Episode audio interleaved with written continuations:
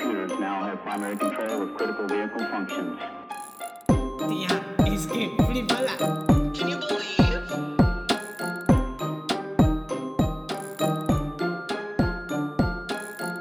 ¡El arte! ¡El arte! ¡Salvad el arte!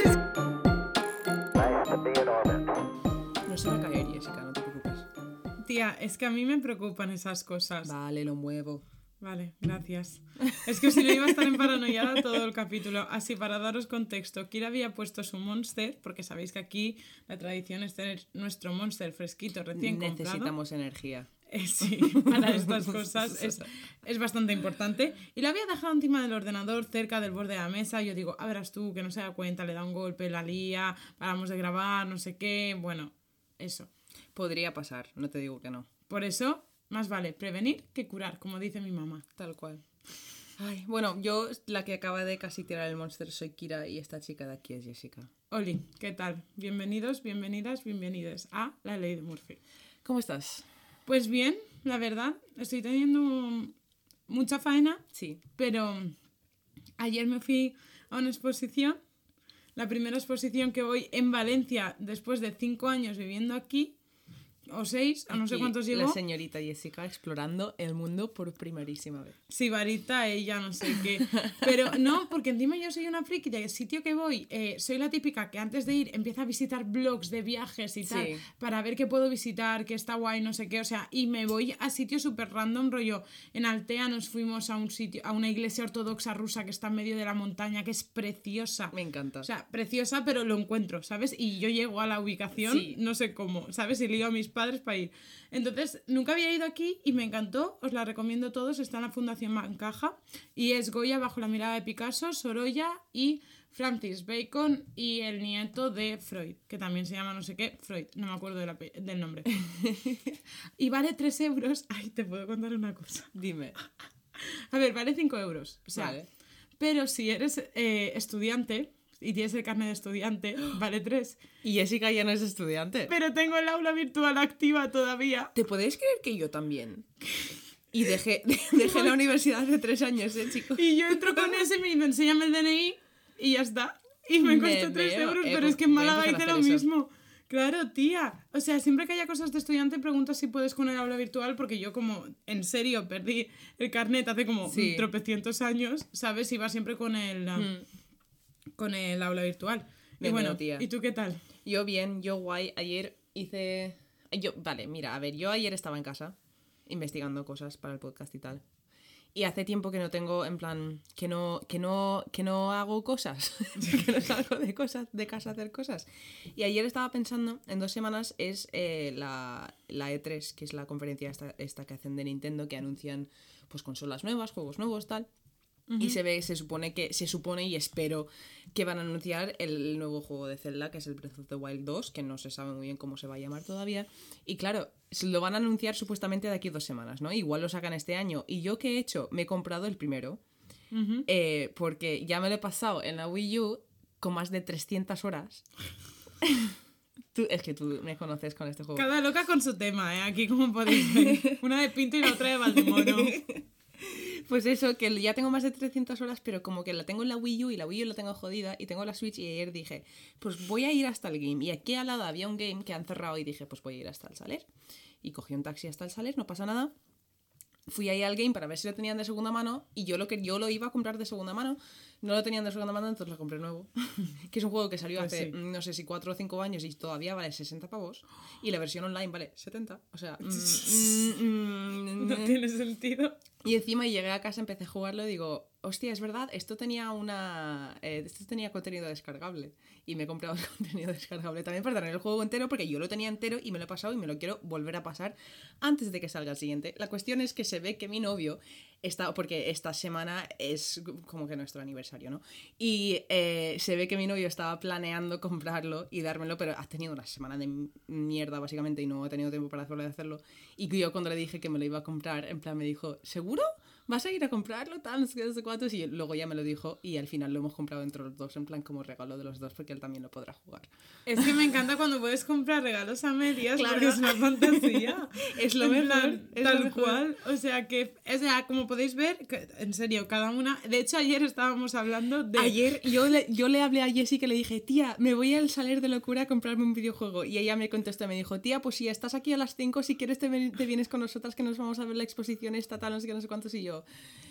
no. a ver, es que volvía caminando también. No, y pero no iba por eso. Te iba a decir, mira tú cómo somos y cómo nos conocemos la una a la otra, que yo cogí y le envié un audio diciéndole, tía, me Tal meo cual. porque si me hubieses dicho de irme contigo y no tuviese planes, tú te hubieses ido a Game, yo a la casa del libro y hubiésemos dicho, en media hora nos vemos aquí. Y es que encima yo cuando fui al centro comercial... ¿Aún no antes- habías escuchado el audio? No, aún no había escuchado el audio y pasé por delante de la casa del libro y dije, Buah, si Jessica se hubiese venido conmigo, le digo, tía, quédate aquí, me voy yo al gaming y nos encontramos después. Y Es sí, y sí, tenemos que hacer eso algún día, tía. Tía, tal cual. Es que Además, pensa- pensé en entrar en la casa del libro y pillarte una sorpresita o algo, en plan, mirar lo que tenían por ahí. Qué Pero bueno. guay, hijo. Eh, hoy traemos un capítulo. Yo tengo que decir Ujú. una reflexión que tengo antes Sí. de empezar. Hoy traemos un capítulo que son dos cosas que han pasado en el país en el que vivimos, que es España, Sí, ¿vale? Y yo quería decir que intento siempre que hablo de historietas y tal, me gustan las de fuera, pero me gustan también mucho las de aquí para... Porque siempre tenemos a veces una idea muy mala de lo Sí. que es España, pero España también ha hecho muchas cosas buenas. y a mí lo Y que tiene pasa... mucha historia detrás. Exacto. Y a mí lo que pasa con estos temas es que yo conozco mucho de cosas de Estados no soy de Estados Unidos, pero cono- conozco mucho de cosas de Estados Unidos, cosas de Inglaterra, en plan, yo qué sé, Expediente Warren, todas estas cosas, en plan, cosas históricas de Estados Unidos también conozco muchas y desconozco muchísimas de España porque entre que no soy de aquí y veo consumo mucho media en plan medios de comunicación estadounidenses y todo eso pues hay yo por ejemplo el caso que te traigo hoy yo no conocía absolutamente nada Es que te enteraste la semana pasada en Tal Eurovisión. cual. eh, me que lo hablamos sí, el porque día lo hablamos y yo dije, "Oh, tengo que hacer esto en el podcast. Claro, y me mola mucho la idea de dar a conocer cosas que tiene España que no son a lo mejor muy conocidas al público, Sí. pero son cosas que eh, pues han formado parte y forman parte de lo que es pues la cultura, la historia que tenemos en la actualidad, Exacto. ¿sabes? Y bueno, este capítulo, como es de los normales, empiezas tú. Que me siento súper rara cuando escucho el capítulo y empiezo yo primero. es Yo como, también, tía, es muy extraño. Sí, y te escucho después y es como, pienso, vale, aún falta mi parte. Ah, no, que he ido delante, Sí, entonces vale, eh, es que que el ya- capítulo, el último prisma, el segundo prisma que hemos subido del Hotel Cecil y de Richard Ramírez y Elisa Lam es el capítulo más largo que hemos hecho, dura Sí. dos horas y cinco minutos. Lo siento. Por Chicos, pero es que no podía cortar nada. En plan, mm, no me lo escuché entero tampoco cuando lo estaba editando, porque además que dos horas dije, "Ah, mm, es muy heavy este capítulo. si La yo no verdad. puedo escucharlo, como me espero que lo escuchéis vosotros? Bueno, eh, eso. Pero ahí está para la gente que lo quiera escuchar. Ahí está. Y es muy interesante. Está muy bien. Y siento tanta la descripción, pero os lo prometo que me he reservado más cosas que le he contado a Kira Sí, después sí. de las que se mencionan ahí. Hmm. Pero bueno, traeremos otros de otros estilos, así que no os preocupéis que habrá de todo. Y hoy, siendo un capítulo normal y corriente, pues el tema que yo traigo es interesante. Y tengo muchas cosas que decir. Eh, te voy a hablar del expediente Vallecas. Ay, ah, do, do. Vale. Para quien no lo sepa, el expediente Vallecas, eh, si habéis visto la película Verónica, la película de Verónica Fantasía. está basada ligeramente Sí. en el expediente Vallecas, ¿vale? Que es básicamente es el único expediente policial en España que recoge sucesos paranormales. El único. El primero y el único y el último, ¿vale? He de decir que en cuanto a la película, teniendo en cuenta como la película parte es... Sí. eh, cinematográfica, quitando el Está tema guay. leyenda, está muy chula Sí. para ser española, está Salió muy bien hecha. en el 2018 y es de Paco Plaza. Pues si queréis buscarlo por ahí. La chica que hacía de Verónica creo que ganó el Goya o algo así. o- Sí, sí, sí. O sea sí, sí. que está muy, muy bien hecha. Vale, pues hablemos del caso. Venga. Vale, vamos a hablar de la, entre comillas, víctima. No sé cómo decirlo, pero de la chica que murió en este caso, ¿vale? De la protagonista. Protagonista, es que no Entre no- comillas, es sí, que me suena mal, no sé pero. cómo decirlo, pero víctima, Sí. murió. mm, vale. Eh, se llamaba Estefanía Gutiérrez Lázaro, Lázaro, que para la película cambian el nombre y le ponen Verónica porque es un nombre que da más cague, yo qué sé. No lo sé. Mm, Bueno, Algo de demonio, seguro. en el momento de pasar todo esto tenía 17, 18 años, en plan al principio de este cuento, y vivía con su familia, ¿vale? Eh, Máximo Gutiérrez era su padre y su madre se llamaba Concepción Lázaro. Me encantan estos nombres.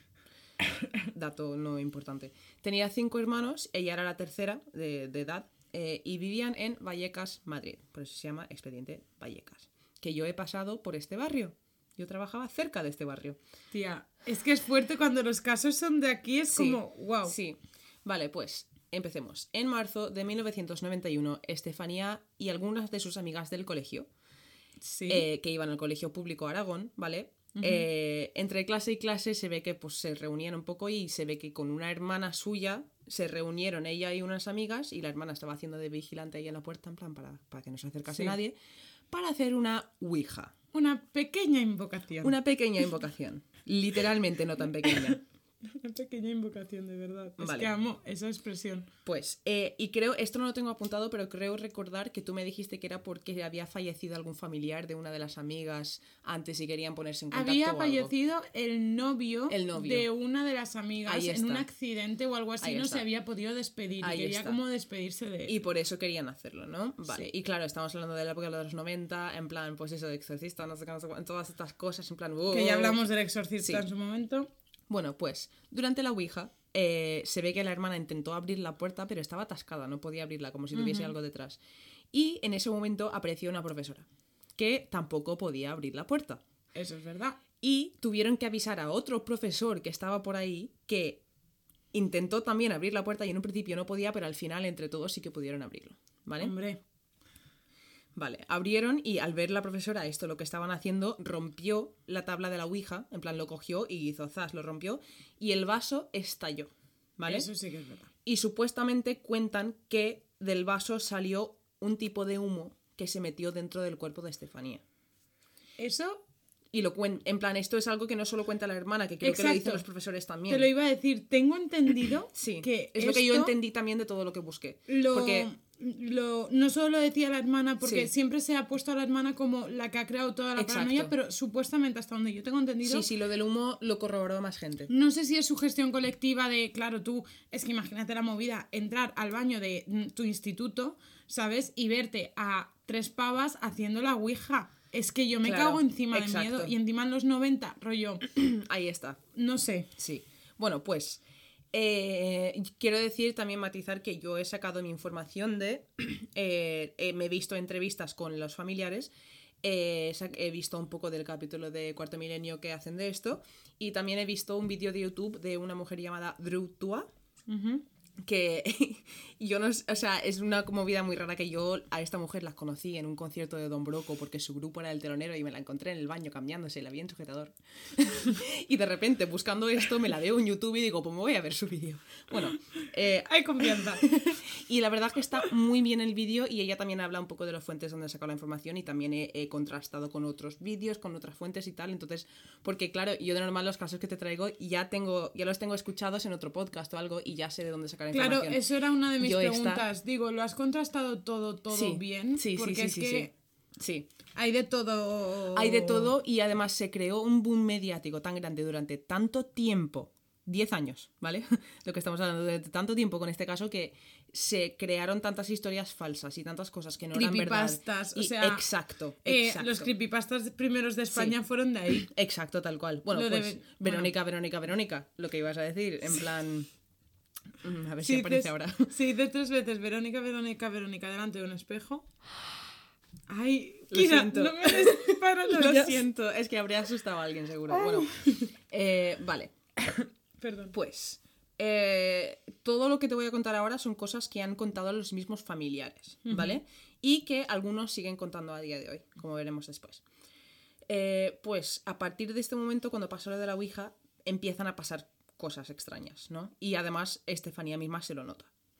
Eh, un día mientras estaba cocinando empezó a temblar y empezó a decir que tenía algo dentro. Y, eh, en plan, empezó a decir que tenía algo dentro y que no sabía lo que ¿Qué era y se ve que justo después de esto la cocina se prendió en llamas. Vale, de esto no me acordaba. Vale. De- eh, estoy flipando, de esto no me acordaba. empezó a sufrir trances donde decía que estaba en un pasillo con sí. como una nebulosa extraña y con varias personas en círculo cogidas de la mano que la estaban llamando. ¿Vale? Y se quedaba como mirando puntos fijos y hablan- hablando en idiomas que nadie entendía, según sus hermanos y sus padres, ¿vale? Tía. Y una de las hermanas, paranoia. la hermana eh, pequeña, que en ese momento tenía 12 años, eh, que compartía habitación con ella, dice que una noche empezó a levitar. Eso sí que, eso es que es lo más conocido del caso. Sí, vale. O sea, eso sí, obviamente. Y que empezó a reírse y a echar espuma por la boca. Muy exorcista esto, ¿vale? Sí. Eh, vale, pues llega un punto en el que los padres decidieron ponerse en contacto con médicos porque no sabían qué le estaba pasando a su hija y fue diagnosticada múltiples veces por distintos médicos con epilepsia, pero el medicamento que le recetaron se ve que no hacía ningún efecto y seguía igual, ¿vale? Tía. Pero es que mi familia tiene epilepsia. La epilepsia que debería de tener ser- sería eh, nivel 100. Sí, a ver, la epilepsia convulsiva puede ser muy mala, ¿eh? Claro, por eso te digo. Sí, vale. Eh, ella cuen- le cuenta a su familia que estaba viendo a la Virgen. Veía como a figuras sombreadas que se movían por el suelo, incluso monjes al lado de su cama. En plan, Tía. cosas muy raras. Ahora, muchas de estas, y esto aquí viene una teoría que yo tuve, ¿vale? Muchas de estas cosas le pasaban mientras se iba a dormir. Vale. ¿Vale? Y yo aquí empecé a pensar en la parálisis de sueño, que si no lo conocéis, volver a escuchar el capítulo, que es algo que yo he vivido bastante de cerca. Y siempre que escucho cuentos de miedo o cuentos de abducciones de aliens, Siempre hay pienso- muchas cosas que es que concuerdan perfectamente con mis experiencias de parálisis de sueño, que si yo no sé lo que es, también hubiese pensado en algo así, ¿vale? Claro. Entonces yo aquí pensé, vale, parálisis de sueño, narcolepsia. También la narcolepsia es una enfermedad que reúne a muchos, muchos trastornos de suelo, de suelo, de sueño, muchos trastornos De de, suelo suelo. pélvico. Eh, pero básicamente la narcolepsia puede, algunos trastornos pueden hacer que yo que sé, te duermas en cualquier momento. Si te, algo te asusta, te duermes, en plan. Y he pensado que la narcolepsia dura combinada con la parálisis de sueño y las convulsiones de, de la epilepsia y todo eso.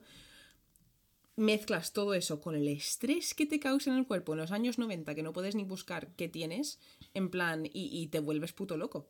Yo quiero decir una cosa. Dime. Esto es un poco fuera de, de la historia. Pensad que Kira no sabía nada. Yo no sabía nada de este caso, ¿vale? Yo, O yo lo estoy viendo totalmente desde alguien que lo ha investigado desde cero. Claro, pensad que ella no sabía nada. Mm, Probablemente mucha gente, sobre todo si sois de España o hispanohablantes, podréis conocer este caso porque es que es muy, muy, muy, muy, muy conocido. Sí, sí. ¿Vale? Entonces, claro, nosotros a lo mejor vamos con prejuicios. Yo estoy intentándome poner en tu piel rollo, vale, es una historia nueva, ¿sabes? Claro, Por es que a yo veces- no voy con ningún prejuicio, yo voy desde to- totalmente desde fuera y, y viéndolo todo Claro, en plan... por eso si a veces digo sí, sí, hostia, ¿qué dices? Es porque estoy intentando pensar que no sé nada. Vale, claro, ¿sabes? exacto, exacto. Aunque a veces diga, vale, es que esto es muy conocido, esto sí, Sí. que lo sabía, ¿sabes? Pero No, no, pero Vale. está bien que lo sepas, en plan, yo te lo cuento a ti y os lo cuento a vosotros. Vale, pues, eh, claro, yo lo que estaba diciendo es que si combinas parálisis de sueño, ¿vale? Que es, que es básicamente, no lo hemos explicado, cuando te duermes ves cosas malas. Y suelen ser figuras sombreadas o mujeres al lado de tu cama. mm, a mí cosas nunca me así. ha pasado. No, pero si, si, si lo tienes crónico, mm, es jodido, te puede pasar todas las noches. Entonces combinas eso con narcolepsia, te duermes en cualquier momento, te pasa en cualquier momento, y eso con epilepsia, que las cosas que sueles ver en la parálisis de sueño son imágenes que se mueven muy rápidos que pueden causar un ataque epiléptico. Mm, Esta, no sé, me, me dio esa teoría por ahí, ¿no? Pero vamos a seguir porque hay cosas que, que luego que me hicieron pensar más. El caso es tela, en verdad. Eh, bueno, pues el 13 de julio de 1992, ¿vale? Igual tengo mal las fechas porque es algo que he visto mucho con esto. Investigándolo en muchos sitios ponía 1991, en otro ponía 92 y lo he visto en muchos sitios. Es que han entonces- intentado borrar un poco esa historia, Sí, ¿eh? sí. O sea, eso siempre ha habido mucha. Es que por eso creo que hay tanto boom con este caso. Sí. Y todo el mundo piensa que son fantasmas. Porque cuanto más intentas esconder un caso. Ahí está, es que deberían de más haber sido más directos. paranoias Sí. creas en torno a la gente. Entonces tío. podría ser el 91, podría ser el 92, no lo sé, ¿vale? Pero el 13 de julio una de sus hermanas cuenta que Estefanía se puso a gritarle como un perro rabioso, en plan como a gruñir, ¿vale? Con los dedos doblados de una manera súper rara y justo antes de atacarla le dio una crisis y se cayó y empezó a convulsionar. Sí. Y en ese momento le dieron su medicamento. Cuando se calmó, le dijo a su madre que no pasaría de esa noche. Le dijo, yo Eso no, sí no paso de esta noche. Y se fue a dar una vuelta con su novio o, o- o con su marido. No, no entiendo muy bien tampoco esto, porque se ve que se había casado o algo así, o No sé, una sé. movida, ¿vale? Al, regre- al regresar a casa se fue directo a la cama sin cenar ni nada, le dolía la, le dolía la cabeza, ¿vale? Esa noche, una de las hermanas se despertó, que creo que es la que dormía con ella, eh, escuchó un gruñido y la vio encima de la cama con ella y justo antes de atacarla se cayó para atrás como si le faltase el aire, ¿vale? En este momento la familia, sí. En la familia llama a una ambulancia y la llevan al hospital Gregorio Marañón de Madrid, que yo cuando estaba trabajando para CNUD de, de catadora social trabajaba fuera de ese hospital, en plan varios días a la semana. Tía, es que es muy fuerte cuando los casos te tocan de cerca. Sí. Vale, a las 3 de la mañana, a los 18 años, Estefanía fallece, de muerte repentina, Tal cual. debido a una supuesta asfixia pulmonar.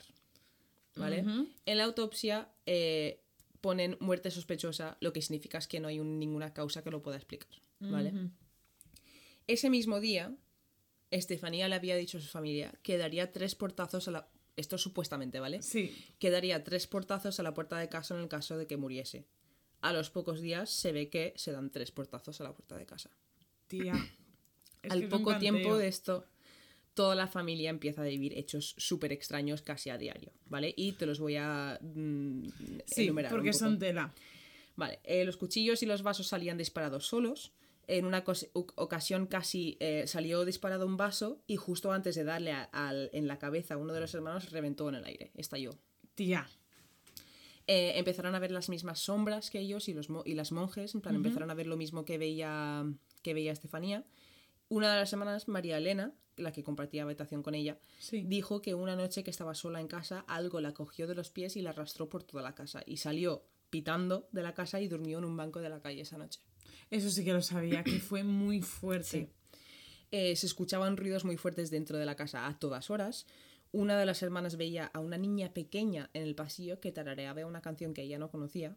Ay, tía, es que se, se me ponen los pelos de punta, ¿eh? Uno, todo esto son cosas que han contado la familia. Uno de los baños de la casa, ¿vale? En uno de los baños notaban como una presencia rara, una presencia mala y lo tenían cerrado. Era no lo como de los sitios más activos de la casa, Sí, supuestamente. Exacto, y al lado de este baño era donde veían a la niña pequeña. Efectivamente. Eh, cuentan que también habían ocasiones en las que los hermanos se despertaban en la cama equivocada, en plan, es decir, que se, se intercambiaban de cama y no Ay. sabían cómo. Ay, me está dando cosa aquí. Eh, y llegó a ser tan, tan, tan, tan, tan horrible que un día cogieron todos y decidieron dormir todos juntos en el salón y pusieron un sofá y una mesa de mármol súper pesada contra la puerta, ¿vale? Pero a la una de la madrugada empezó algo, algo empezó a go- golpear a la puerta tan fuerte que lo consiguió abrir. Tía, tía, si eso, es que imagínate, si es paranoia, imagínate la paranoia. Sí, Loco, en plan, que estás viendo cosas que no son reales. pero piensa que todo esto lo han contado. Nadie Claro. más lo ha visto. Claro, por En eso plan, te es que digo que, son- en el caso de que sea que- paranoia, que no sea Exacto, verdad, exacto. es una paranoia. Imagínate que fue verdad que ellos lo vieron. En el Claro, sentido y de se que puede ser cabeza o colectiva de esta Exacto. de. Exacto. ¿Sabes? De que, joder, tío, pues acaban de vivir un drama muy fuerte. Exacto. ¿Sabes? Se ha muerto tu hermana o se ha muerto tu hija que tenía 18 años. Exacto. Imagínate que te- los hermanos eran más pequeños que ella, porque creo Claro. que uno tenía 8 años o Sí, 10 años. sí. ¿Sabes? Explícale que todo lo que pasó, porque encima eh, le llega la notificación a su madre de tu hija ha hecho la Ouija en el instituto, rollo. Claro. Eso se habrá comentado en casa. Y los Exacto. niños se pueden haber creado también una paranoia porque Y al final no tienen herramientas. Exacto, o sea, y al final llegas a creértelo. No sé, hablaremos, luego debatiremos sobre las cosas que Claro, yo quería pasar dejar claro que sí, aunque sea una paranoia, imaginaos cómo puede afectar eso a una persona. Porque a Mm. lo mejor puede ser alguien más que ha desarrollado otro tipo de patología mental. Exacto, ¿Sabes? exacto. Y eso a esas edades también, los niños pequeños, la madre con el trauma de que se le muere la hija, pues se combina todo y mira. Bueno, Efectivamente. el día 1 de noviembre, el día de todos los santos, Sí. se despertaron todos para ir, obviamente, al cementerio. Eh, pero cuando se despertaron todos se dieron cuenta de que tenían como alguna especie de, sus- eh, de sustancia negra en los orificios de la nariz. Todos. Tía. Y antes de salir de casa la madre encontró una foto que tenía de su hija, ¿vale? Que estaba en el suelo, en el marco, boca abajo. Y la foto, y esta foto la subiremos porque hay una foto de, este, de, este fo- de esta foto. Viva la, la redundancia. Eh, y la foto estaba quemada, ¿vale? Y el cristal estaba dañado por detrás. Pero el marco y el cristal estaban intactos y sin quemar. Y la foto estaba dentro del marco. Tía. Y hay una foto de esto y es... Y es un mm, canteo. Sí, o sea, vale. Es curioso.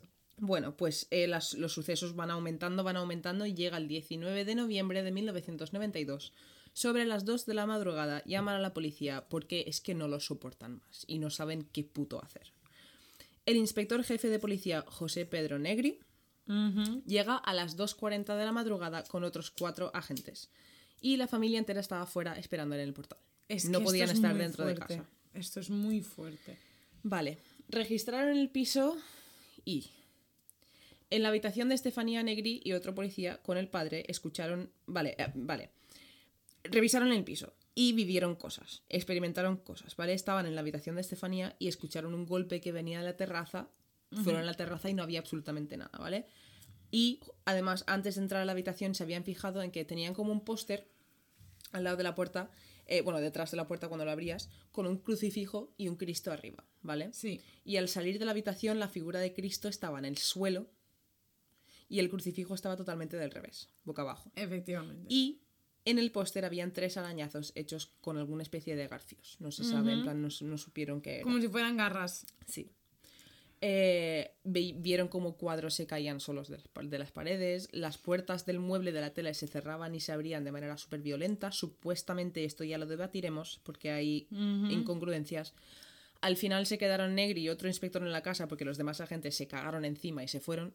Yo tengo una Y pregunta. Jessica está levantando la mano, dime. Como si fuera clase. Eh, antes de entrar, eh, ¿dónde estaba la familia? La familia estaba toda afuera. Toda fuera. Sí, y luego se reunieron todos juntos dentro. Vale. ¿Antes o después de que la policía... O sea, la policía llegó a estar sola, asegurada de que toda la familia está fuera de la casa. asegurada en ningún momento. Ellos dicen que sí, pero no, no, no hay, no se, no, no- o sea, el único momento que ellos saben que el inspector Negri sabe exactamente dónde están todos es cuando están todos juntos sentados en el salón hablando de lo que ha pasado y ven lo del armario. Y eso lo ven todos juntos. Vale. Pero él, según los otros policías, sí que estaban vigilados, pero él no tiene constancia ninguna de dónde están los niños cuando escuchan lo de la terraza, cuando escuchan otras cosas, en plan... Eso, es lo que quería saber. Sí, eso Si en lo algún hablaremos momento, después. Vale, no, si en algún momento había pasado eso de entraron solos en la tal, na, na, na. Cuando estaban en la habitación, es lo que he dicho antes, cuando estaban en la habitación de Estefanía estaba el padre, el inspector y otro policía. Y ya está. Sí, porque es que, claro, me imaginaba que alguno había entrado para decir, esta es mi casa, está Claro. la habitación, esta es la habitación de no Claro, sé quién. Claro, claro. entonces por si alguien más se había colado de la familia. O sea, es que no, él, el inspector Negri dice que no, no vio a ninguno más y supuestamente estaban todos controlados. Pero es que es imposible de saberlo. Claro. Eran muchos. y muchos niños pequeños gritando y haciendo ruido, ¿vale? Vale. Bueno. Eh, a ver, ¿por dónde estaba? Vale. Eh, al final, claro, los otros agentes se fueron de la casa eh, y ni- eh, se queda Nigri y otro inspector solo dentro de la casa. En este momento se quedan ellos dos solos, ¿vale? Vale. Intentan buscar el origen de los ruidos y de todo y no encontraron nada, no podían explicarlo. Y la familia les cuenta todo lo que había sucedido desde lo de la Ouija, desde el principio, ¿vale? Eh, justo antes de marcharse también se fijan en un tipo de sustancia mucosa que había al lado del teléfono, que no pudieron explicar lo que era, y Negri dice que era, que el Negri asegura que era como baba. Era Sí. como, como baba de que no sé, algo Como raro, baba ¿vale? de caracol. Sí, sí, sí. Vale, pues Negri la flipa, ¿no? se va a la comisaría de Vallecas y llama al jefe de sala. Y dice, oye, Y en este momento se redacta el primer informe oficial en España donde se incluyen acontecimientos paranormales. Y te lo voy a leer. Porque lo tengo aquí. He quitado algunos párrafos que es, es que es largo, ¿vale? tía. O sea, estoy, es que me encanta este caso, en verdad. Me siento Iker Jiménez Me ahora encanta, mismo. me encanta. Cuéntame más. Vale. Pues te lo leo. Esto igual se hace largo. A las 2 horas de la mañana. Llama a esta sala quien dice llamarse Máximo Gutiérrez desde el teléfono pip, el cual manifiesta que hace un año murió en circunstancias raras una hija suya y que a partir de entonces ha tenido fenómenos parapsicobólicos en el interior de la casa, habiendo tomado parte varios especialistas en esta materia. Vale. Pues bien, Perfecto. pues bien, después de este prólogo paso a explicar lo que el citado señor me cuenta. En Vale. el día de hoy, y desde hace varias horas, están notando fenómenos extraños en la casa, tales como que una fuerza extraña mueve los enseres de la misma, poniendo los crucifijos boca abajo y con gran tur- turbulencia produciéndose en un póster que tienen adherido a la pared tres grandes arañazos. Como quiera, el- como quiera que el que suscribe no daba crédito a lo que estaba escuchando y en una primera instancia creía hablar con una persona influida por algún tipo de bebida o psicofármaco. A ver. Normal. Sí. O sea, normal. por lo que le solicitó que se pusiera la esposa, contrastando y ratificando en las afirmaciones de su marido. Que aún así seguía sin poder creer algo que, por el momento, solo es cuestión de ciencia ficción, pero ante el revuelo que en dicho hogar se escuchaba, solicitó hablar con uno de los hijos, concretamente un varón de 17 años, quien nada más atender el teléfono se ratificó de la misma manera que sus padres, no obstante, solicité hablar con otro miembro de la familia quien, quien me comunicó que efectivamente todo lo expuesto era cierto y para más detalle, que dichos fenómenos los sufren de vez en cuando, pero que esta noche, según sigue informado, están muy violentos, por lo que dicho hogar expresa del pánico. Tía, es que flipala, es que eres el policía y tú dices, pero qué La persona que redactó esto la contando?". flipó, ¿eh? O sea, yo estoy flipando. Pensaría que sería una secta Sí. drogada, en plan. Ante esta circunstancia y con el afán de proteger y auxiliar a esta familia, se envía al lugar un Z para que se entreviste y observe si se producen estos fenómenos. A ver, tiene sentido. A las 2.40 horas, por el canal 7 de H58, llama al Z2 y manifiesta que una vez se ha entrevistado con la familia y ha observado el interior de la casa, según comunica, se le ha puesto el vello de punta y que posteriormente llamaría por teléfono. A las 3 horas llama otra vez y comunica lo siguiente Venga. Que se trata de un matrimonio con cinco hijos, o sea, piensa que habían siete personas en la casa, difícil de controlar, a los cuales les falleció hace un año una hija en circunstancias extrañas, la cual padecía ataques de epilepsia, según la opinión de expertos en medicina, bastante raros, dado que la forma de producirse no responden en su totalidad a la psicopatología que esta joven sufría. Así como que cuando se producía dicho ataque, la chica balbuceaba y entrela- entrelaba conversación con un ser demoníaco al que expertos en parapsicología llaman crápula. He buscado lo de crápula, chicos. Lo he buscado en todos los lados. Yo no he podido encontrar absolutamente nada. Y además, el informe, no existe un PDF de este informe. Hay una foto. Y no está escrito en ningún lado. Y la foto se ve un poco borrosa entre algunas palabras, pero lo he buscado y lo de crápula he encontrado algo que tiene algo que ver con los demonios, pero que de verdad que no he encontrado ningún ser demoníaco que se llame crápula. Te tengo que regalar. Te voy a regalar para tu cumple, no te los vas a leer, pero es que me encantaría ¿El que tuvieses. La colección de tres libros de la mujer de Iker Jiménez que van de demonios de la iglesia. Sí, por favor. Bueno, vale. Y un cazavampiros. El informe sigue. Se encontraba en situación de misterio y rareza, que estando sentados en compañía de toda la familia, pudieron oír y observar cómo una puerta de un armario perfectamente cerrado, cosa que comprobaron después, se abrió de forma súbita y totalmente antinatural, lo que desencadenó una serie de sospechas serias en el jefe y los tres policías. Hombre, es que estaban flipándola. que no habían salido de la sorpresa y comentando la misma, se produjo un fuerte ruido en la terraza donde pudieron comprobar que no había nadie, por lo que las referidas sospechas aumentaron y se reforzaron, tomando el suceso un interés insospechado. Que en el recorrido que hicieron por las diversas habitaciones de la casa observaron un crucifijo de madera al que el fenómeno al que estamos haciendo referencia le había dado la vuelta, arrancando el Cristo que estaba adheri- adherido al mismo. Según manifiesta uno de los hijos, tomó el cristal del suelo y lo adhirió detrás de la puerta de la habitación junto a un póster, produciéndose también de forma súbita y extraña tres araña- arañazos sobre el citado póster, cayendo de nuevo al suelo el Cristo que en una primera instancia se encontraba pegado a la cruz de madera. flipa la colega de la calle La Vega. Ya puedes continuar. Aquí tengo, es lo único que tengo del informe, ¿vale? Porque hay un par de párrafos más, pero esto es lo más, todo lo que te he contado Eh, antes, pero resumido con vocabulario policial. Vale. Flipar al policía. que estaba... pues el es que caso en este momento se hizo muy famoso por los medios de comunicación, pero muchísimo. Y la familia empezó a dar entrevistas a todo el mundo. Salían en todos los periódicos nacionales, la casa se llenaba de periodistas y entrevistas, eh, y esto estuvo pasando durante 10 años, ¿vale? Eh, y en muchísimas ocasiones, ni siquiera, y esto es verdad, esto es verdad, no se podía grabar dentro de la casa ya que al encender las cámaras marcaban batería muerta, aunque se hubiesen cargado, y las fotos se desenfocaban. No salían bien enfocadas las fotos. Qué casualidad. Sí, vale. Reciben visitas y cartas de gente que intenta, entre comillas, ayudar y muchos más que intentan sacar dinero. Y una de estas personas fue Tristan Breaker, un cazafantasmas español. Y como puede ver Jessica, tengo aquí apuntado un montón de interrogantes. En plan de, ¿eh? Vale, pues este, este tío no lo he investigado mucho, pero tiene pinta de ser un poco... mm, Fake. sí, No es Seeker. Sí, eh, ahí está. Eh, bueno, pues lleva todo su equipo de investigación a la casa haciendo reportajes y captando en cámara una supuesta posesión de uno de los mediums que trabajaba con él.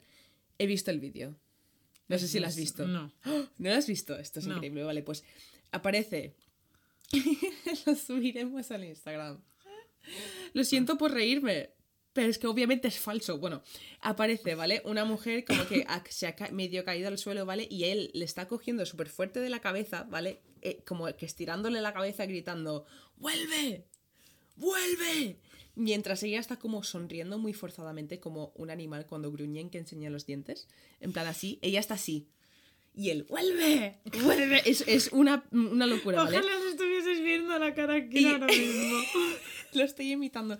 Y están como luchando un rato y de repente ella le dice con una voz súper calmada, ¿me conoces? y le sonríe. y bueno, pues eh, esta gente, esta gente dio más bombo a la situación, obviamente. Y dijo que la razón por la cual estaban pasando estas cosas era porque Estefanía había pedido que se le enterrase con una foto de su boda. Por esto antes no he, di- he dicho novio marido, porque esto es lo que he encontrado, que quería una foto de su boda, pero yo no Tía, sé si yo de este pavo tenía no conozco 18 nada, años, ¿eh? ¿sabes? Esto ¿No? para mí es todo nuevo. Pues es, es que es interesante, ¿vale? Porque, eh, bueno, le dijeron eso, le dijeron, a ver, tu hija está aquí, está dando por culo porque no la habéis enterrado con una foto de su boda. La exhuman, exhuman el cuerpo. ¿Vale? Esto va en serio. Sí. Y la vuelven a enterrar con la foto de su boda por culpa de este hijo de puta. Vale, es que me- me- este, este caso me da rabia, tío, me da rabia. Tía. Porque juegan con la peña, juegan con la Yo peña. esto no lo sabía, porque yo del caso Vallecas, la investigación de la que me fío, I'm sorry, llámame friki, es de Iker Jiménez. A ver, es que en Iker estos Jiménez casos hace buena- hay muy poca gente con la que me fío y mira que Es que Iker ¿sabes lo que Jiménez pasa? sacar... Que Iker Jiménez siempre se centra mucho en los fantasmas, pero suele también tener su otra... Pero ¿sabes lo que pasa? Que a Iker se le ha criticado bastante con el trato que ha tenido con este caso.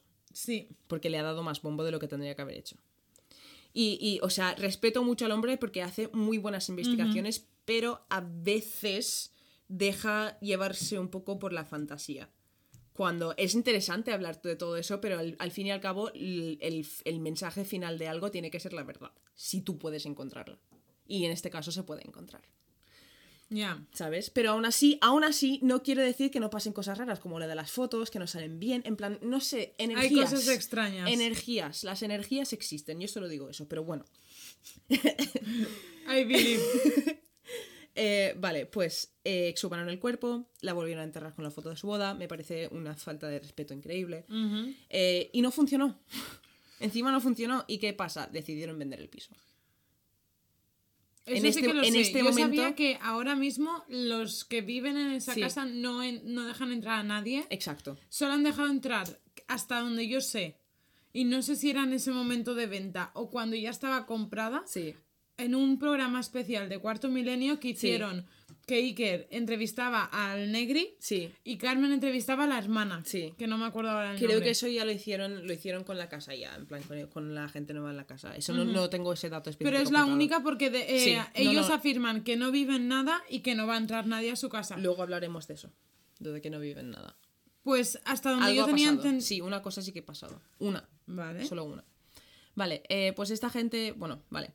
No funcionó, decidieron vender el piso y al dejar la casa todos esos fenómenos pararon, menos para la hermana, que había dormido, que había compartido habitación con Estefanía, ¿vale? María Elena. Seguía durmiendo ahí. Ah, no, sí, se no, claro, es claro. Ella dice que a día de hoy sigue sufriendo estos fenómenos, ¿vale?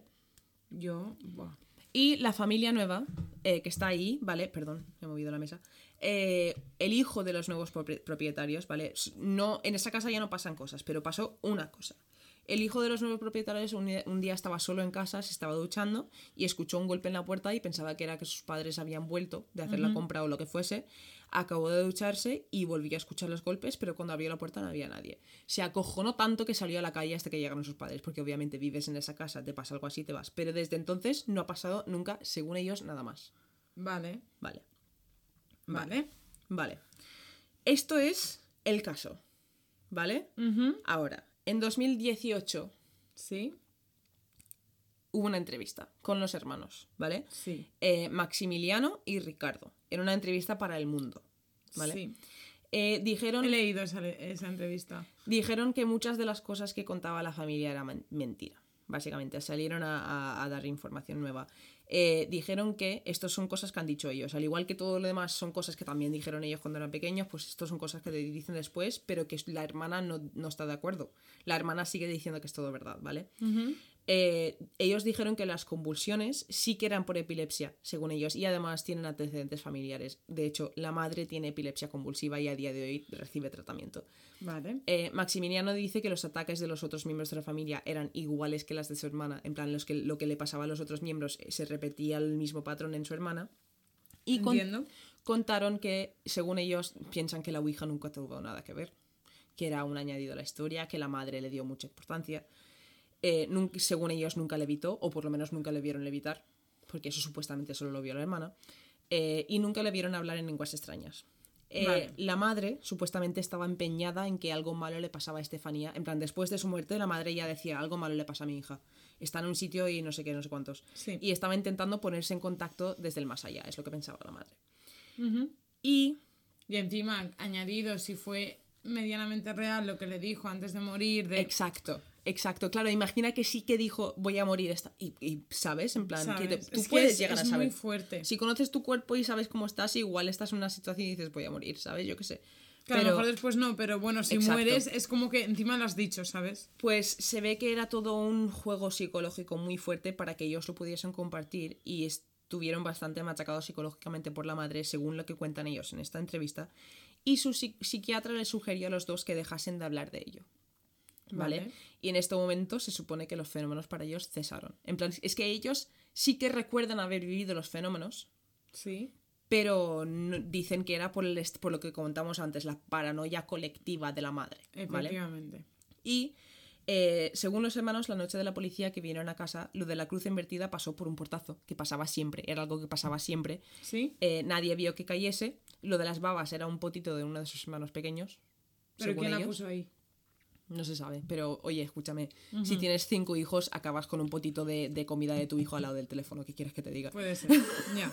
o sea, Hay potitos tengo cuatro hermanos. partes. Tengo cuatro hermanos y yo he vivido eso. Eh, y He mira, visto soy la pequeña, el potito era mío. Soy la del potito. Eh, y se supone que eh, lo de las puertas de los armarios tiene una explicación. Y se ve, y yo esto lo, lo puedo ver en mi cabeza, lo entiendo, ¿vale? Se ve que tenían, ahí guardaban vinilos, ¿vale? Que lo que, lo que pasaba era que se caían con frecuencia. Y cuando se caían, empujaban un poco la puerta. Y cuando caían a la parte de abajo, la puerta se volvía a cerrar. ¿No? En plan, lo típico que tienes un armario de dos pisitos. Sí, como que se cae un y vinito, hace pum, pum, pum, pum. Y la puerta se abre un poco cuando se cae y se vuelve a cerrar cuando ya se ha caído. ¿Me entiendes, no? Sí. ¿Vale? Y se ve que... eh, a ver, perdón, que estoy leyendo, ¿eh? Eh, además, eh, Ricardo también dijo que el ruido que se había provocado en la terraza era él tirando una piedra porque se le había pedido su madre. Su madre le dijo que tirase la piedra que si no le pegaría. Y él tiró una piedra que di- dio contra una cosa de metal que hizo un ruido bastante fuerte. Seguimos hablando de que son solo declaraciones. No hay. Sí, exacto. No hay, no hay de- ni de lo otro ni de esto hay ninguna prueba. Y yo, siendo una persona lógica y prefiriendo darle más respeto al, al hecho de que fueron abusados estos niños, prefiero creerme esto que lo otro, sinceramente. Por respeto a la familia, porque me parece muy fuerte lo que hizo la madre. En plan, bastante fuerte. Eh, vale. La madre eh, se ve que les pedía que exagerasen los suces- sucesos y se ve que cuando llegó Tristan Breaker también en plan le dio, dio más vida a la madre, dio más vida a la situación y también hacía sugerencias y les decía cómo tenían que actuar y lo que tenían que decir en todo momento. Eh, y también confesaron en esta entrevista que su madre les amenazaba con pegarlos si no hacían lo que ellos decían. Entonces está. Están las cosas raras que sabemos ciertas que han pasado, como la de las cámaras y todo eso. Y luego está todo esto que sinceramente todo esto es una explicación muy lógica de todo lo que ha pasado. Sí. En plan, y me da rabia porque me encantan los cuentos de fantasmas y las cosas que no se pueden explicar, pero en este caso se puede explicar. Y hay mucha mentira circulando. Eh, por ejemplo, dicen que. Dicen por ahí que el abuelo, ¿vale? De ellos, que vivía con ellos y había muerto en esa casa. Que había maldicho la casa, ¿no? Que había puesto una maldición en la casa, no sé qué. Eso es mentira porque múltiples miembros de la familia confirman que el abuelo era un hombre senil que vivía con ellos, que, que no sabía ni dónde plan- Decían que habían, yo lo que escuché es que había eh, maldecido a Estefanía en concreto. Sí, sí. Yo Pero es que sabes lo que pasa, es que esas cosas me dan rabia, tío, porque esto es un caso de abuso psicológico a unos niños y de, de problemas psicológicos de la madre. Y, y la gente lo Pero utiliza. tía, ¿y por qué, por ejemplo, a esta a la madre sí que le han podido? Es que lo has dicho cuando me has dicho que tenía también eh, epilepsia convulsiva, Sí, eh, que tomaba medicación. claro. ¿Por qué a Estefanía no le funcionó? ¿Y tú sabes cómo sí le daban la el medicamento de verdad? ¿Tú estabas ahí cuando se lo dieron? Ya. Tú solo sabes que la madre decía que sí que se lo daba. Igual no se lo daba, igual tenía un ¿Y tipo no de le Parkinson. analizaron eso a la hora de la autopsia? Me imagino que no, no tendrían razón. A ver, o sí. Porque te llega una persona con una muerte sospechosa. Pero aparte de que la epilepsia convulsiva en, en en gente joven no siempre funciona el medicamento y estamos hablando de un medicamento de los 90 que no es fiable. En plan, es que la gente enseguida coge el misterio de este no, caso no, pero y era por curiosidad. Era por curiosidad porque antes habíamos mencionado Sí. que no le había funcionado y cuando lo has dicho me ha venido como... Pero es que sí que le ha ¿La funcionado, conexión? porque si te das cuenta lo que te he contado antes, la primera, el primer caso que empezó a convulsionar, le dieron el medicamento, se calmó y se fue por ahí. Y esa noche murió. Pero le dieron el medicamento y funcionó en el primer instante. Igual no llegaron, igual en ese momento le dio tan fuerte que tendría que haber ido al hospital ya. Se encontraba Claro, mal, pero a lo no lo mejor dijo. la dosis para el nivel que tenía no era la suficiente Exacto. y por eso como que le calmó, pero Exacto. le calmó de 0 a 100 un 60. Exacto. Ah, tenía un 40 ahí que fue a lo mejor lo que le... Tal cual. Y también Tía, quiero fuerte. aclarar que todo lo que yo he dicho son opiniones mías y, y son suposiciones. En plan, yo no quiero decir que sí, cierto, la madre hacía esto, que sí que es cierto, que no sé qué. Simplemente es mi opinión y creo que es merece darle un poco más de importancia al lado de podría haber sido todo algo que se inventó la madre, ¿sabes? Que es bastante más lógico que lo otro. Que lo otro también merece ser investigado, sí. Y por eso supuestamente tenemos a gente como Iker Jiménez que lo hace y luego tiene que decir la verdad. Me gustaría, y yo no sé si lo tiene o no, igual lo ha hablado luego en el podcast o en alguna otra cosa, pero me gustaría que tratase también la entrevista con los hermanos y las incongruencias y lo que dicen los hermanos que pasó. Creo que... Porque creo en el que- mismo programa de Iker también sale Negri Sí. y dice en el programa, habiendo dicho meses o no sé si un par de años anteriores, porque él en entrevistas ya ha dado muchas entrevistas de esto. La gente, la gente involucrada en este caso ha sacado muchísimo dinero de entrevistas de este caso, pero muchísimo dinero. Y la hermana sigue sacando dinero con entrevistas.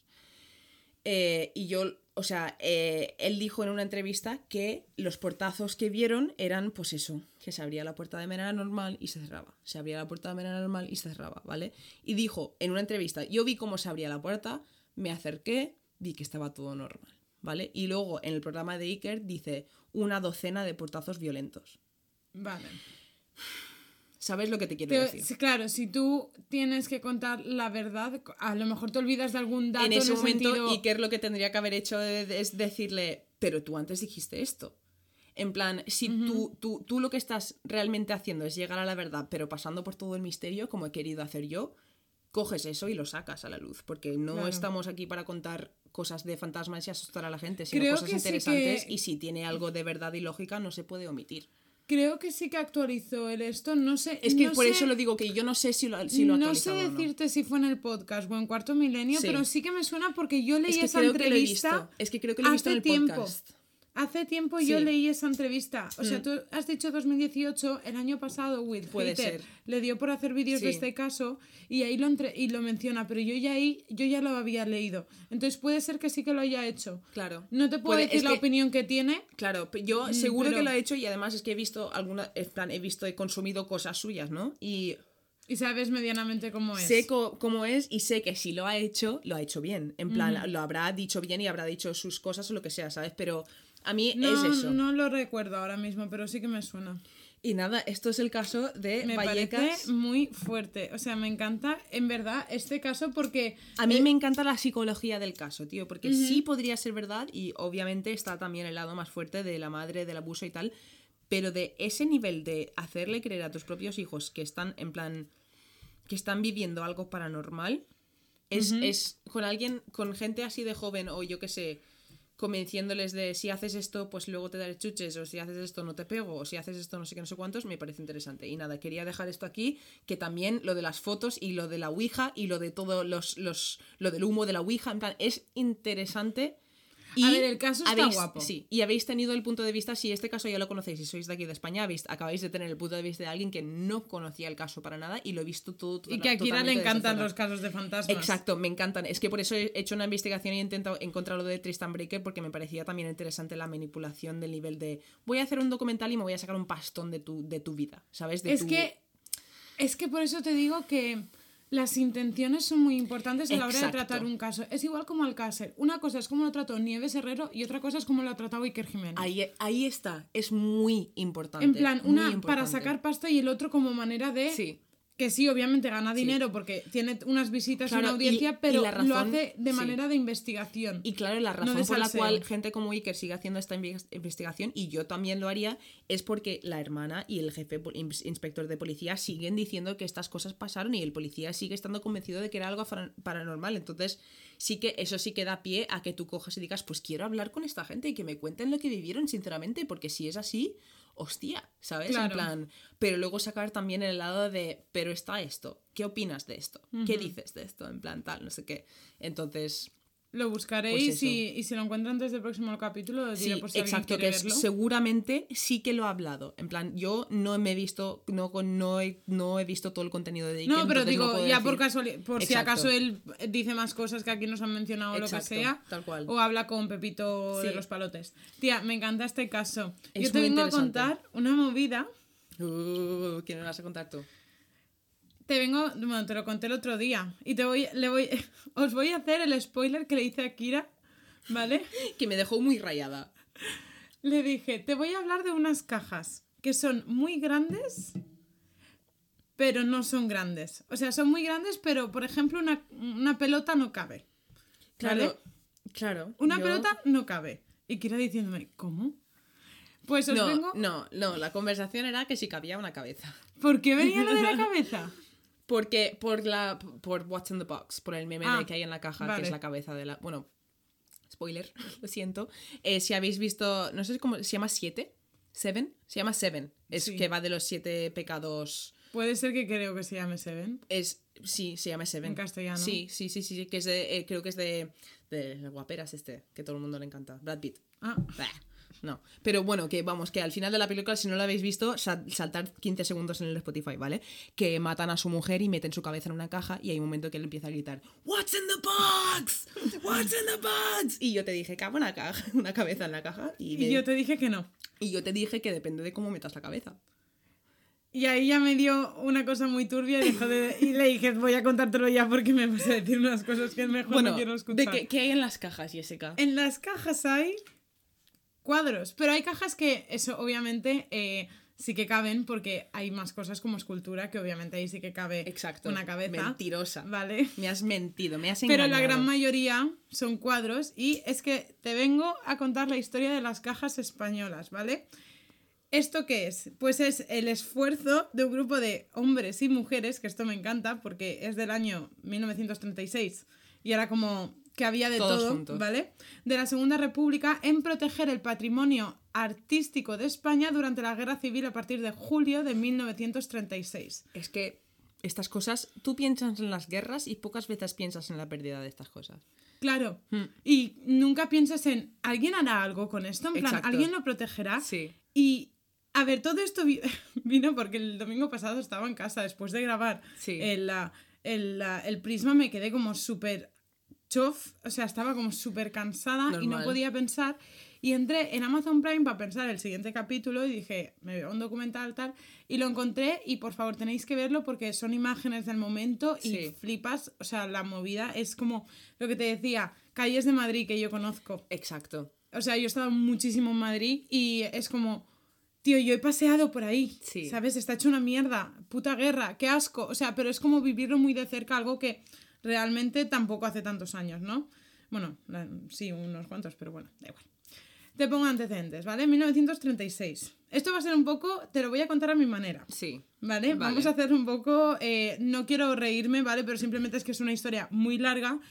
Y obviamente es una guerra, es la guerra civil española que todos conocemos, pero voy a contar otra parte de la historia. Sí. ¿Vale?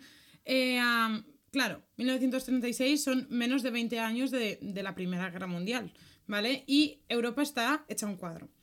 ¿Por qué? Porque ya se empieza a mm, calentar los motores de la Segunda Guerra Sí. Mundial. ¿Vale? Tenemos que Rusia es comunista. Hola, Rusia. Es que aquí Rusia tiene que hacer su aportación, su granito de arena al capítulo. Siempre. Italia es fascista. Hola, Italia, ¿qué está? Vale. eh, ¿Cómo está ahí? Y Alemania es nacionalsocialista. Después Francia está vigilando la movida Bonjour. y Inglaterra sigue siendo como la principal potencia europea, ¿vale? Mientras tanto, Me España, cansa. Me cansa Inglaterra, de verdad. mientras tanto, España lleva cinco años de república, ¿vale? Y estaba preparando así los cimientos para hacer una democracia real y moderna, porque claro, después de la Primera Guerra Mundial todo estaba hecho un cuadro en general. Nunca Recordamos mejor dicho. 1936, 1930, que hay la Gran Depresión, que Yes. afecta a nivel mundial, ¿vale? Y llega febrero. Oye, escúchame, es que... eh, oh, es Estamos que- aprendiendo mucha historia. ¿eh? Aparte, aparte de que estamos aprendiendo mucha historia, yo pienso que nosotros ahora mismo estamos viendo obviamente algo histórico, la pandemia, tal, no sé qué, no sé cuántos. Cada 20, 30 años hay un rollo. Sí. En plan, depresión, guerra, no sé qué. En plan, en verdad pasa siempre. Lo estamos viviendo muy todos a la vez, sí. Esto sí que no, en plan, desde la Gripe peste española. bubónica o la gripe española, que no pasa que todos lo vivimos a la vez. Pero claro, ahora lo estamos viviendo a la vez, todos simultáneamente viéndonos vivirlo a la vez, porque Claro. tenemos los medios de comunicación Y lo estamos sociales. viendo mucho más de frente todos, pero en realidad siempre han pasado movidas muy tochas. Bueno, lo siento, es que me ha petado un poco la cabeza con lo que me estás diciendo. Claro, pero es que todo, Todo el- relacionable. Sí, sí. Es que al final todo es relacionable, vale. Pues entonces España estaba intentando otra vez la Segunda Guerra Mundial, porque recordemos que durante la Primera Guerra Mundial, no me quiero pisar los dedos, ¿vale? Primera Guerra Mundial un poquito antes, un poquito después, por esa época, aquí tuvimos una dictadura que fue la Sí. de Primo de Rivera. Sí. Entonces fue como República, Rivera, eh, Segunda República y Franco. Sí. ¿Vale? O algo así. No soy yo aquí filóloga hispánica ni historiadora, pero bueno. Yo no soy de España, así que yo digo que sí a todo. No, no, no. Yo esto es que lo he estado investigando, pero no me lo he apuntado todo porque es que si no, es que la, la movida es muy fuerte. La buena cuestión que en febrero de 1936 gana la izquierda, ¿vale? Eh, a- co- la izquierda que estaba coaligada con el Frente Popular. Vale. ¿Vale? Las derechas reaccionan, se vuelven un poquito loquitas. Sí. Pero la ultraderecha ya se vuelve eh, cazurra mental para variar y ataca. Por ¿Qué pasa? ultra. que llega la ultraizquierda y pues reataca. O sea, Sí. bueno, ya sabemos cómo la movida, mm, pongámonos 1936, ¿vale? Eh, entonces, ¿qué pasa? Que la peña se empieza a volver loquísima y la violencia aumenta en las calles. Hasta el punto que el 13 de julio de 1936 asesinan al político parlamentario ultraderechista Calvo Sotelo. Vale. Esto es importante porque el día 17 de julio, y esto te sonará de segundo de, de- de historia de España, Tal cual, de tal cual. segundo de bachillerato. Uh, Vale, no, no, pero- no, porque yo hice filosofía. Pero Ah, no, no es en verdad, sí que lo clase tenía. Sí, claro, sí, pero aprobaba con 5 y yo no lo hice Claro, no, selectivo. yo esto he aprendido más que en lo que he investigado ahora de lo que me acordaba yo antes. El otro día estaba hablando con Marcos y le dije, escúchame, creo que estoy aprendiendo más información de historia para, investigando el podcast y yo voy a, de aquí dos semanas me matriculo otra vez en la universidad para acabar la carrera y creo que la experiencia de investigar cosas para el podcast me va a venir muy bien para estudiar. Tía, tal cual. De O sea, hecho, flipo. yo hoy he recordado muchísimas cosas que digo, tío, si me lo hubiesen explicado como yo lo estoy Sí. pensando, Sí, sí, sería otra movida, ¿sabes? Bueno, llega el 17 de julio y no sé si te acuerdas, ¿vale? Que habían, estaban los militares de Marruecos, ¿vale? Que se vuelven, pues se sublevan, ¿vale? Que es la parte falangista. ¿Y qué pasa? Pues que debajo empiezan a subir. Vale. Básicamente. Y se rebelan contra el gobierno de la nación lanzando una evasiva, básicamente bombas, Sí. ¿vale? Planeada durante muchos meses atrás. o sea que Sí. la, la guerra civil fue mm, planeada Sí, de antemano y nada, que se tiraron para arriba, ¿vale? En las ciudades las masas de gente se lanzan a la calle a buscar a los que defienden a los sublevados, pero ¿qué pasa? Que, bueno, ahí llega un momento que eso ya no se podía parar. Sí. ¿Vale? Y ah, total, que la- los saqueos se vuelven constantes y la cólera se vuelve destructiva.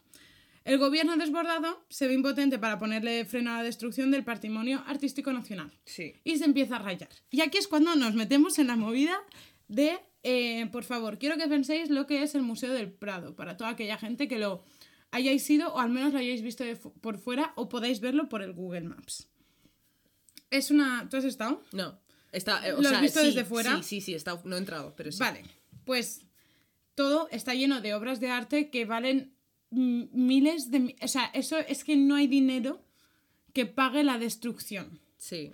España es uno de los países, creo que dentro del top 5, que más obras de arte tiene en el museo, o sea, el Museo del Prado. Sí. Es muy fuerte, ¿eh? O sea, por eso te digo lo de valorar lo que tenemos en España, porque es muy fuerte. Total, que al quinto día de los bombardeos se crea en el gobierno de la República como una especie de tribunal de esto hay que moverlo. Sí. Esto, eh, o sea, ellos ya se veían, mm, sabían que no lo iban a poder parar. Sí. Porque saben también cómo estaba reaccionando toda Europa. O sea, sabían el caldo Sí. de cultivo que estaba. Claro, y en todos ese sabemos momento. que cuando en, en momentos de guerra, pues la gente saquea, rompe, destruye. mm, Efectivamente. De hecho, el grupo eran eh, políticos, eh, economistas, artistas, Sí. tanto hombres como mujeres. Porque la Segunda República era bastante mixta en ese Sí. aspecto, ¿vale?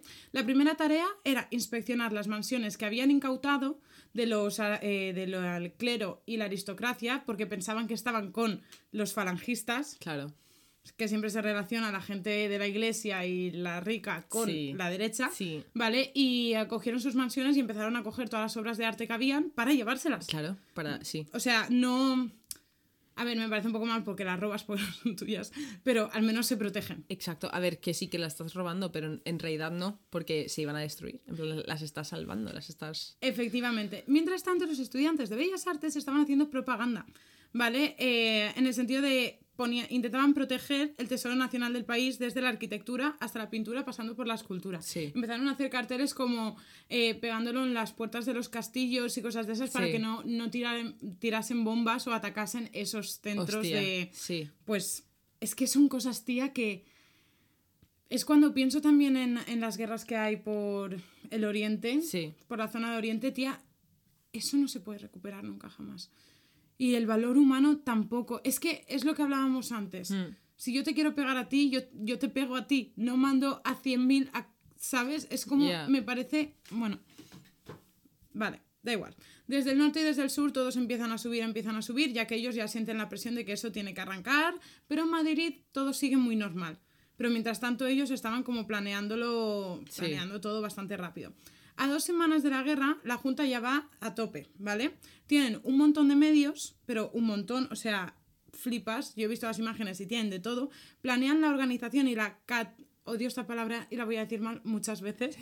Catalogación de Sí. las obras requisadas. Se hacen ficheros de la obra donde pone el tipo de obra que es el autor y la procedencia. Vale. ¿Vale? Y de hecho se une un montón más de gente a esta junta y se amplían eh, consecuentemente el número de obras requisadas. Porque, claro, entre. Tía, trabajó un puñado de gente en esto, es muy fuerte. Bueno, total. Que llevaron al alcalde a los sótanos del Banco de Espalda, al alcalde de Illescas, eh, es un pueblo muy cerca de, Sí, de Madrid. sí. ¿Vale? No sé por qué ese señor, pero bueno, lo llevan a los sótanos del Banco de España algo este para señor. guardar tres lienzos. Es Vale. decir, quitan el- la telita del marco y lo guardan en una caja eh, fuerte del Banco de España. Sí. ¿Vale? Lo cierran ahí durante unos meses, pero después, esto ya te hago spoiler, ¿vale? Porque así después no te lo menciono. Vale, spoiler, sale mal, ¿vale? Lo sacan y claro, por ahí pasan las, las corrientes del Claro, mundo. es porque que el mundo todas tiene... esas cosas es arte, en plan la... Vale, para que, para quien no lo sepa, obviamente los lienzos, eh, tú cuando pintas un lienzo abs- ab- absorbe la humedad del líquido del- de, de lo que es la pintura. Pues si tú tienes un lienzo en un sitio que no tiene la humedad adecuada, se hincha, se tal, en plan se distorsiona y se puede llegar a joder bastante una obra fácilmente si no se guarda en sitios concretos. Efectivamente. ¿Y qué pasó? Que se llenó de moho, porque claro, el mundo, el suelo tiene eh, eh, como ríos submarinos, ¿vale? vamos a llamarlo así. Entonces hay humedad y la de humedad que se cuela. En las pinturas se utilizan ciertas cosas en los, los distintos tipos de pintura que son más fáciles que se, en plan que se pongan malos enseguida si no están bien cuidados, que se infecten de moho, o sea, es que es destrozar. Spoiler, bueno, se consiguen recuperar y se, Se todo pudo- se, se sí, pudo se limpiar, pudo vale. restaurar ¿Tú te perfectamente. acuerdas del, del cuadro ese que una pava que no sabía pintar intentó restaurar y le cagó la cara de manera monumental? Sí, ese, el del Cristo Sí. este. Y, y el cura del pueblo protegió ese cuadro. Sí, tía. Mogollón. O sea, en plan. Me parece preciosísimo, pero joder, chaval, lo que has hecho, o sea, Yo fan, ¿eh? Yo, Cuando- yo también, en parte, sí, soy un poco fan, sí. Tal cual. Bueno, el, eh, llega el 4 de septiembre de 1936, ¿vale? Cambia el gobierno y movidas, pero lo importante aquí es que me hace ilusión para defender la terreta, es que, eh, bueno, cambia el gobierno y Hernández, que es el señor que está en el gobierno en ese Sí. momento, nombra director general de Bellas Artes a un artista valenciano llamado Josep Renau. Bueno, y Vale. ya está. Bueno, en Madrid había mucha gente y pocas armas. De hecho, Sí. se llegaron a plantear en fundir todas las estatuas que habían por las calles Para poder hacer balas o algo. o para armas. hacer balas, tía. Y es que imagínate Vaya la tela. movida, ¿vale? De hecho, la guerra de España empieza a polarizar Europa. Sí. También. Claro, es que, bueno, aquí las movidas, claro, las cancillerías, que estamos hablando de Italia y de Alemania, Sí. se ponen del parte de Franco, ¿no? De los falangistas. Y después, todas las democracias, ¿vale? Sobre todo Inglaterra, rechazan la idea de ayudar a la República. Entonces tenemos por una parte los nazis y los fascistas, Sí. ¿vale? Que comienzan a enviar tropas y armamento para ayudar a la España falangista y la única que ayuda al, gobierno eh, republicano, que en este caso era comunista, es Rusia. efectivamente. Total, Oh, uh, ¿qué tal llevas las clases de historia? mal. Total, que las tropas siguen avanzando, siguen avanzando y llegan a eh, el Alcázar de Toledo. Esto es importante porque Toledo es considerada uno de los conjuntos artísticos más grandes de toda Europa. Hostia. Esto no lo sabía yo. Yo tampoco. Sabía que había mucho arte y mucha Sí. arquitectura, pero no sabía que tenía este título, ¿sabes? Sí, Hay un Toledo en Texas. Sí, eso sí que lo sabía. Sé que hay un montón de ciudades que... Sí, muchísimas. Guadalajara- muchísimas. Hay una Valencia en, en, creo que Colombia o, Sí. o México o algún Sí, sitio a de veces cuando lo busco en Maps me sale.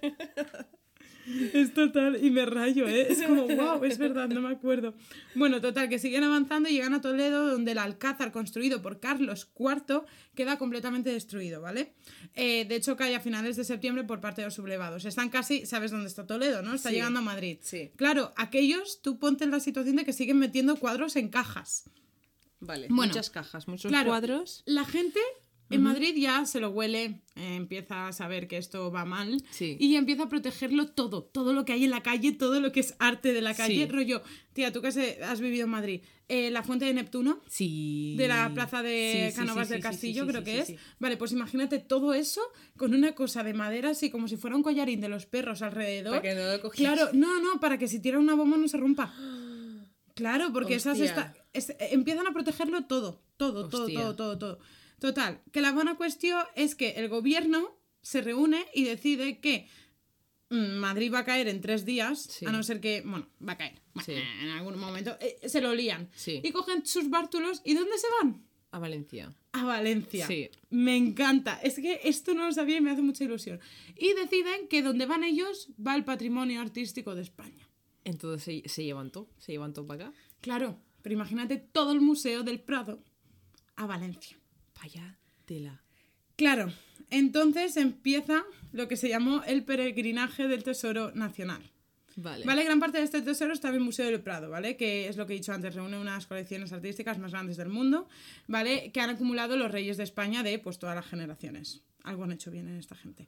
A finales de agosto el museo se cierra después de un mes de guerra porque obviamente Sí. eh, durante la guerra la gente no va al museo. no, la verdad que no. Tiene un poco de sentido. Y el gobierno de la, de la República, y esto me encanta que no lo sabía, nombra director del Sí. Prado a Pablo Picasso. ¿Qué dices?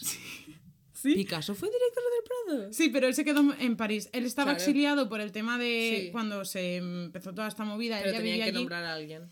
Efectivamente, pero él tenía un ayudante, ¿vale? Sí. Que era Sánchez Cantón. Y este pavo creó una lista de 250 obras más importantes que eran las primeras que se iban, Sí. ¿vale? Eh, pues imagínate cuáles eran. El 8 de noviembre Sí. empezaron a cargarlo todo, ¿vale? Y... ah, Uf, esto es tela. Varios convoys cargados con 18 obras. Pero 18 obras, ahora estamos hablando de miles de millones de euros. Madre mía. De Velázquez, Goya, Tintoretto, El Greco y Tiziano, dirección a Valencia. 350 kilómetros. ¿Y sabes a qué velocidad podían ir? ¿A qué velocidad? A 15 kilómetros por hora. Es que sabes lo que pasa, que me estoy imaginando esto como si, como si, si hiciesen, no, si hiciesen una serie En plan, rollo Juego de Tronos, en plan cuando tienen que ir del norte a- al Retorno del Rey o como coño. Retorno del Rey, no, eso es una película del- de los anillos. a desembarco del rey. Me veo. Eh, pues eso, que tiene que ir hasta ahí y como que son dos capítulos enteros de ellos de viaje hablando ahí pues, con sus caballos y tal. Pues me imagino algo así, pero todos ahí con los cuadros. En plan. Tía, pero es que imagínate, las meninas creo que son dos metros. Sí. O sea, Es que, es que, escúchame, chicos, mm, los cuadros, o sea, est- os estaréis El- imaginando los cuadros en la cabeza. Por ejemplo, todo el mundo piensa que la Mona Lisa Voy a es subir una foto. y es súper pequeña. Pues la Meninas, todo el mundo piensa que es un cuadro normal, es enorme. enorme. Tía, el cuadro de los mamulecos, Mm. mamelucos, perdón, de Goya, que es el de el tres- los mamelucos, la guerra de los mamelucos, Sí, sí, sí. que es la- el día 3 de mayo, Sí. ¿vale? Es enorme. El 2 y el 3 de mayo es enorme rollo. Ocupa tu pared de, por poner algo de aquí, ¿no? Tu pared del comedor es Hostia. enorme. Vaya tela. Y son dos. es que imagínate. Hostia. Bueno, total, que la buena cuestión es que eh, a- llegan los nazis, les dan cosas a los falangistas. Sí. Y claro, en cierta parte había como, eh, no vamos a bombardear el Prado, pero sí, no sé, estamos ahí de, si pasa, no es mi culpa, ha Mm. Sí, sido sin querer. En plan de, bueno, ya Claro. Y enfrente, tú sabes que enfrente del Prado, que está Sí. al lado justo de la rotonda esta de la plaza, ¿vale? Mm. Hay un, un hotel.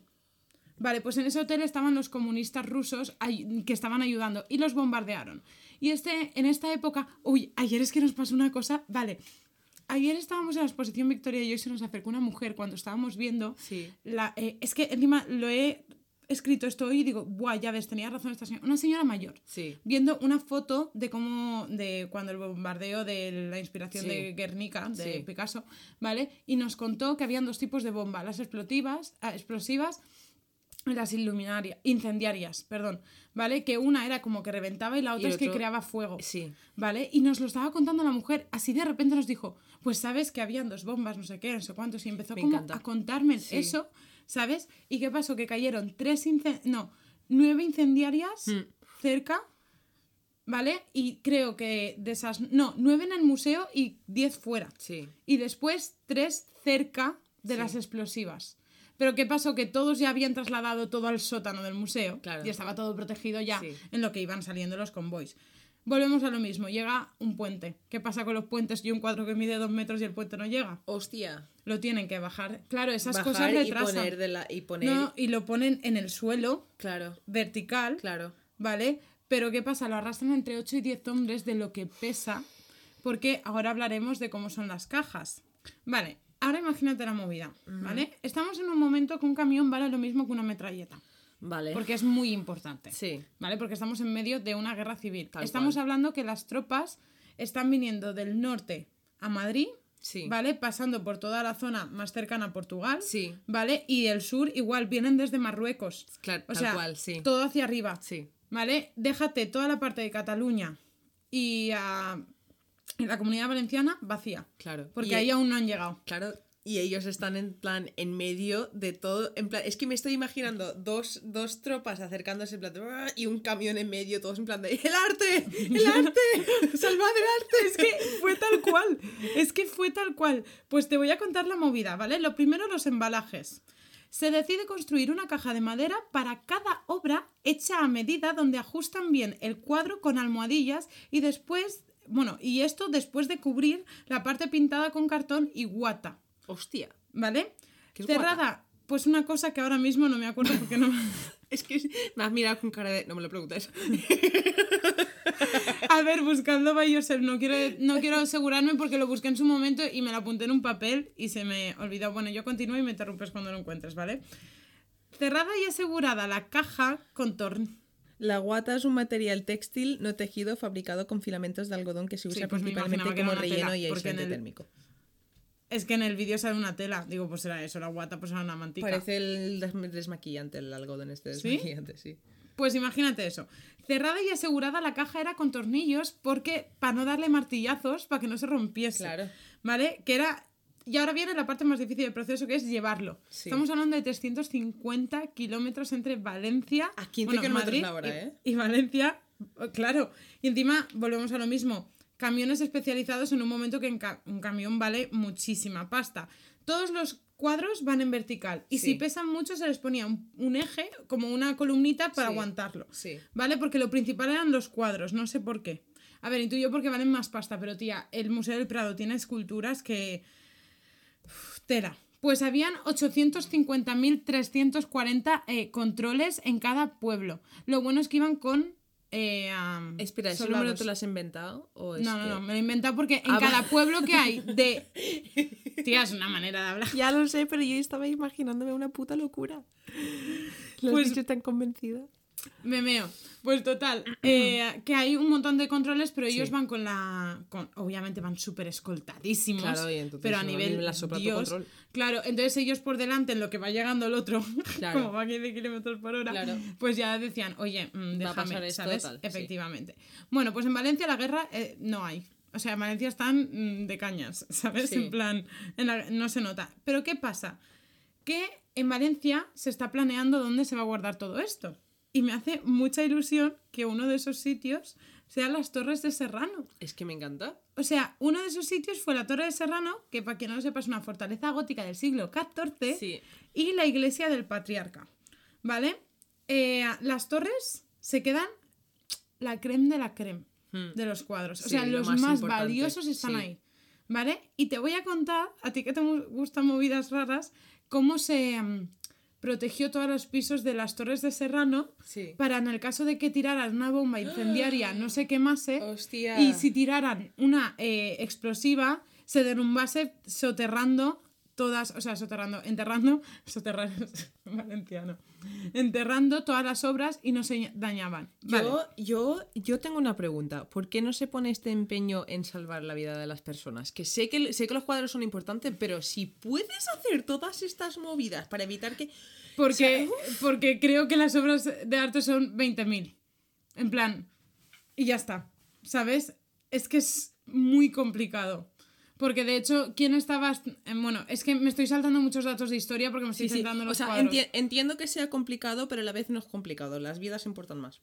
Y, ce- y, o sea, Estaban, no tiene no estaban- argumento. no tenían apoyo de la República, se estaban pasando mucho Sí. al bando falangista. Además, eh, piensa que aún no habían conquistado del todo Madrid, Sí. ¿vale? Porque eh, había muchas guerrilleras, o sea, guerrillas, perdón.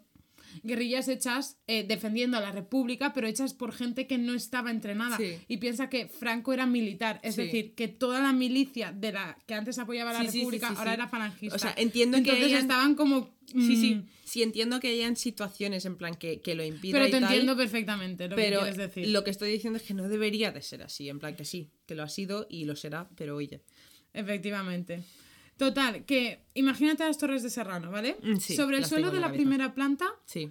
encima de los cuadros, porque los cuadros están en el sótano que hay bajo de las torres de Serrano, Mm. construyen una bóveda de hormigón armado de casi 90 centímetros de grosor. Madre Y mía. para protegerla del posible derrumbe en los pisos superiores, hacen en todos lo mismo y además encima de esta capa le ponen metro, ay, perdón, encima de esta capa le ponen un metro de cáscara de arroz que es capaz de absorber grandes impactos porque obviamente es algo que en Valencia abunda, el arroz. ya. tenemos que proteger los cuadros. ¿Qué tenemos? Arroz. Naranjas. No, las naranjas que las mojan no. Pero el arroz que está seco sí. En plan. Pero absorbe bien las Cazalla, vibraciones. cazalla. No, no, no, no, cazalla no. En plan, dijeron todas las cosas de las que más hay en Valencia, vale, dijeron. Cazalla, arroz, naranjas y. eh, No sé, dime otra cosa muy valenciana. Eh, la paella. La paella, pero la paella es el arroz. Ay, pues tía, eh... No sé. Benidorm. Benidorm. Vale, chicos, tenemos cazalla, arroz, naranjas y Benidorm. ¿Qué hacemos? Pero que, oye, tía, que tengan comprobado que las cáscaras de arroz absorben el impacto de bombas, pues me parece bien. Está, no, no, no, está A de ver. puta madre, está de puta madre. Al menos ya sabemos cómo protegernos en el caso de que a alguien se le cruce los cables. Jessica, coge el arroz de la cocina. Como en las bodas. Me veo. Pues no, eh, encima... no tiréis arroz en las bodas que los pájaros se lo comen y se atragantan. Efectivamente. Encima de esta capa le ponían encima metro y medio de tierra, ¿vale? Otro más sobre el, el, suel- el suelo del tercer piso y en la azotea se cubría toda con sacos terreros, Vale, ¿vale? Y así se protegió el tesoro nacional. vale. ¿Cómo te has quedado? Muy fuerte, yo la flipé. Bueno, total, que parte del gobierno seguía pensando que para evitar que vinieran los de derechas. Perdón, es que me está dando. Es que me estoy imaginando proteger a algo tan valioso con arroz. en plan, es que es tan valenciano. Tía, imagina- Es muy valenciano, tía, es que es genial. ¡A que está guay la historia! Es que está, está todo curiosa. Y encima, claro, nosotros paseamos por ahí cuando nos vamos a pie a- Sí, a- cual. al centro, pasamos por ahí. Es como, cual. imagínate, que no hay guerra, que ahí no hay guerra, que la gente ya sabía que estaba habiendo guerra, pero ahí no había llegado Sí. todavía porque aún estaban intentando coger toda Madrid, Sí. ¿vale? Y claro, y te ves a la peña poniendo cáscaras de arroz Es que en me Torres imagino de en plan, una madre pasándose con el niño o algo en plan de mamá, ¿qué de ahí hay dentro? Arroz y cuadros, hijo, arroz y cuadros. Tía, No preguntes más. Es que, claro, y explicarle al niño lo que se viene. Bueno, total, que parte del gobierno seguía pensando que era mejor enviar. Y aquí empieza el salseo. Aquí, aquí la peña se vuelve loquita y hay mucho. El arroz para la paella. No, o sea, tía, vas a flipar porque aquí la peña es, es una hija de puta. Quiere decirte, en plan, que aquí se hacen planes secretos para hacer cosas. Bueno, la buena cuestión. Parte del gobierno dice cuadros para afuera porque aquí en algún momento nos van a pillar. Sí, Y como nos tiren una bomba y estemos en el mismo sitio que los cuadros, la hemos liado. sí. ¿Vale? Total, de hecho se iba a producir un debate para trasladar las obras más importantes a, Paí- a París, porque aprovechando, porque piensa que la Segunda Guerra Mundial aún no está. Claro. Primero fue la civil española. Enviar a París porque iban a hacer una exposición mundial, no sé qué, no sé cuántos. Sí. Pero que dijeron que cuando lo tenían todo preparado dijeron, ah, pues no quiero. Ah, no quiero. Pero Guay. bueno, ya se había vendido como que sí que iban. Y la... y Reino Unido se rebota. Y escribe un artículo... Espérate, ¿qué? Cállate. O sea, lo que me acabas de decir, ¿qué cojones quiere Reino Unido ahora? ¿Qué cojones? Porque le iban a dar cuadros a París ya, eh, Reino Unido no. Pues te callas la puta boca, tío, en plan como... No, pero espérate, se rebota y escribe un artículo diciendo que si el gobierno republicano es, ah, es capaz de mantener ese tesoro que ya no es solo nacional sino mundial durante una guerra civil que no podía controlar. Pero mundial mis cojones. Inglaterra, ¿qué? O sea... mm, Porque sí que es verdad que dentro de esos cuadros hay eh, artistas flamencos franceses Bueno, y tal, vale, vale, ¿sabes? vale, vale, vale. Pero bueno, en sí la es que no quiero llamar propiedad de España porque me parece que el arte al final es internacional Claro. al igual como lo de Pero aparte, el Ingla- Guernica es de Inglaterra, ah, Inglaterra, cálmate, que se están intentando proteger. Claro. Y pa- pa- mala idea y No, mandártela para total, ti. que el gobierno de la República le escribe. Claro, es que aquí viene el beef de María Teresa Campos y María Teresa Campos, claro, porque ponte que es del año 36. Claro. Bueno, total, que el gobierno de la Segunda República le contesta y le dice, claro, vente guapi y te lo enseño. Vale. Y le hice un tour, ¿no? Primero Sí. en Madrid, ahí como medio bombardeo, Sí, ¿sabes? Pero cual. bueno, lo llevó a Madrid porque no todo se pudo trasladar, se trasladó Sí. lo más importante. Pero tía, ves las imágenes y son estanterías llenas de cosas de oro. Buah. Y tía, imagínate un almacén lleno de cuadros que tú vas paseando por ahí, pone, en vez de poner, tío, tipo una mudanza, Sí. pero son cuadros de metros y metros y metros, Buah. y que en vez de poner cocina, eh, ropa sucia y movidas así, Sí. ponga Velázquez, Buah. Tiziano, el Greco, movidas así, ¿sabes? Es como... Es brutal, la imagen es brutal. Bueno, total, que la UK dice, vámonos, le hacen el tour, llegan Sí. a Valencia y dicen, ah, porque todo está bonito, no sé qué. Pero claro, que ellos dicen, nosotros queremos ver si los cuadros están bien. Sí. Porque había mucho creepypasta con las meninas. Bueno, Que decían que se habían... que se había estropeado, no sé Sí. qué, y aquella dijo, dime cuál quieres ver y te lo enseño. Y se tiró una fotito con las meninas, que en estaba plan de, perfecto. Oli, aquí, con las amigas. Claro, entonces Madrid está empe- empeorando. En consecuencia, los suministros. Sí. Y eh, qué pasa, que esto no solo afecta a los pobres, afecta también a los ricos. Entonces mucha gente de la Junta comienza a enfermar. Incluso el presidente de la Junta, que estaba en ese momento en Madrid, ¿vale? Empieza a caer enfermo y hace una reunión en su casa ya que le ha llegado una orden de vaciar completamente la Basílica de San Francisco el Grande, Vale. que está en Madrid. Sí. ¿Vale? En un año se reunieron más de 50.000 objetos artísticos en la basílica. Cuadros, muebles, marfiles, carrozas, esculturas, armaduras, relojes y se sacaban de ese sitio más de mil piezas al día que se llevaban al Prado. Vaya tela. Es que, es, es que, pero todo esto en medio de la guerra civil. sí, sí, claro, sí, sí. es que es como otra odisea aparte, ¿sabes? Sí. Total, que el gobierno de la República se empieza a volver un poco cucu, cucu, cucu, y ve a espías por todas partes. Entonces aquellos eh, le llegan a sus oídos que, me estoy saltando muchas cosas, ¿vale? Pero le llega a sus oídos que, vale, imagínate que la parte de Cataluña y Valencia Sí. Eran dos como repúblicas, en plan, Sí. eran comunistas, eran más Sí. de izquierdas, aún no estaban eh, con guerra. Sí. Entonces vino el bando falangista y lo que quería hacer es pasar por Castellón para cortarlas y dividirlas, para que no unieran fuerzas, sino debilitarlas. Sí. Entonces, claro, aquellos dijeron, vale, ahora tenemos que cogerlo todo y pirarnos a Barcelona. ¿Qué pasa? 350 kilómetros más de Valencia a Barcelona. Claro. Y estamos hablando en un momento que ya empiezan a haber bombitas, Sí. sabes que la- el ejército falangista cada vez está cogiendo más fuerza Sí. y el republicano está debilitándose.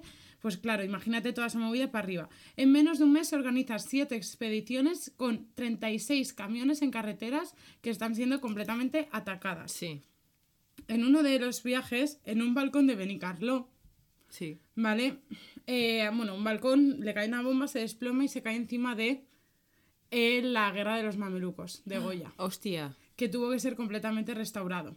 Y la última travesía fue la más difícil ya que la ruta estaba llena de gente intentando huir. Bueno, Claro. atravesó Vinaroz, ¿vale? Eh, todo- el último, ¿eh? El último viaje atravesó Sí. Vinaroz y a las dos horas todos los falangistas ya habían llegado. Buah. O sea, es que imagínate, era un Fast and. Furious, en plan... Sí, sí, sí, sí. Un Fast todo. and Furious a 15 kilómetros la hora. Es que claro, esa es la movida. Pues total, que en Madrid se produce una crisis de gobierno, resulta que los anarquistas toman el poder, pero no toman todo el poder porque los comunistas se... Claro, se, como se... Su responsabilidad es los, los cuadros y hasta que no estén los cuadros en un sitio seguros, Sí. por mucho que cambien de gobierno, ellos no dejan de ser el cargo que tienen. Sí. ¿Vale? Total, que la buena cuestión es que se tiran para arriba y primero se van a Barcelona y después se van a dos pueblos fronterizos de... eh, mm, o sea, fronterizos con Francia, Sí. que son Figueres y el otro es Perlada. Sí. Vale, ¿qué pasa? Que los miembros de la Junta recurrieron al mercado negro para los trabajos de recuperación, para que los trabajos de recuperación no se, no se interrumpieran. Con, tía, tornillos, ruedas, Hostia, madera, movidas hostia. así, ¿sabes? Sí, sí, sí, Pero tenían que recurrir al mercado negro porque Claro. ahí sí. escaseaba, ¿sabes? Vale, solo en pintura se catalogaron 21.737 cuadros de 1.255 pintores diferentes que Vaya se llevaron al castillo de Perlada y de Figueras cerca de la frontera con Francia. Más tarde encontraron a media hora andando de la frontera francesa un tercer escondite, que era una cueva, que era una mina de o no sé qué, que tenía, sí, que tenía arriba como un centro minero, Sí. ¿vale? Que se lo escondía en las montañas y ahí los políticos se escondieron, los políticos de la Segunda República y los de la Junta. Hostia. Claro, y mientras tanto todos los falangistas ya estaban subiendo, estaban Claro. yendo hacia Valencia, estaban como desde Vinaroz para abajo y para Sí. arriba. Bueno, pues toda la movida total. Todo esto eh, teniendo en cuenta que a lo mejor eh, iban dejando, pues en Valencia no se, se quedaron algunas obras Claro. porque no se las pudieron llevar todas, Claro. pero se iban llevando como las más importantes, Sí. porque su máxima era donde iba el gobierno, Iba- iban las sí. ¿Sabes? Bueno, total que aquí aparece un personaje que es el que mete el salseo, Sí. que se llama José María Sert, que es un pintor catalán. Vale. ¿Vale? Tenía bastantes contactos con medios políticos e intelectuales internacionales y sus cuadros colgaban en las mansiones de Rockefeller, por ejemplo. Vale. O sea, era un pavo que pilotaba. A finales de 1938 había comenzado a trabajar con Franco. Vale. Y este lo que hizo, lo que él quería, básicamente, te lo voy a resumir un montón, era liársela a los republicanos para decirles, llevad los cuadros aquí. Y, Y cogerlos y llevar- ¿sabes? Una En plan, trampa. Sí, claro. vale. Sí. Entonces, ¿qué pasó? Que comienza a liarla y recurre a la peñica de Europa que él conoce para hacer un plan de entrega del tesoro, ¿vale? Que resulta que a mediados del 39 Ser se reúne con el secretario general de la Sociedad de Naciones y le pide que busque un sitio para esconder las obras y, un- y que busque un comité para transportar los cuadros hasta Ginebra. Sí. ¿Vale? Azaña, que era el de la República en ese momento, que estaba escondido eh, en el mismo sitio de los que estaba en Sí. las Meninas, Vale. en la mina. Sí. O sea, él estaba encima en el Las sitio. meninas en la mina. Tía, imagínate las meninas en medio de, de- de la montaña, ¿sabes? Las Ahora no le puedes hacer ni una foto. Tal ¿Qué me estás contando? ¿Sabes? Pues él estaba todo acojonado de que, bueno, de que Sí. fue yendo a por él, le reventase una bomba, tal, no Sí. sé qué. Pues él empieza a buscar a alguien que le ayude a trasladarlos fuera. Su idea primero es Francia. Entonces, ¿qué pasa? Perdón.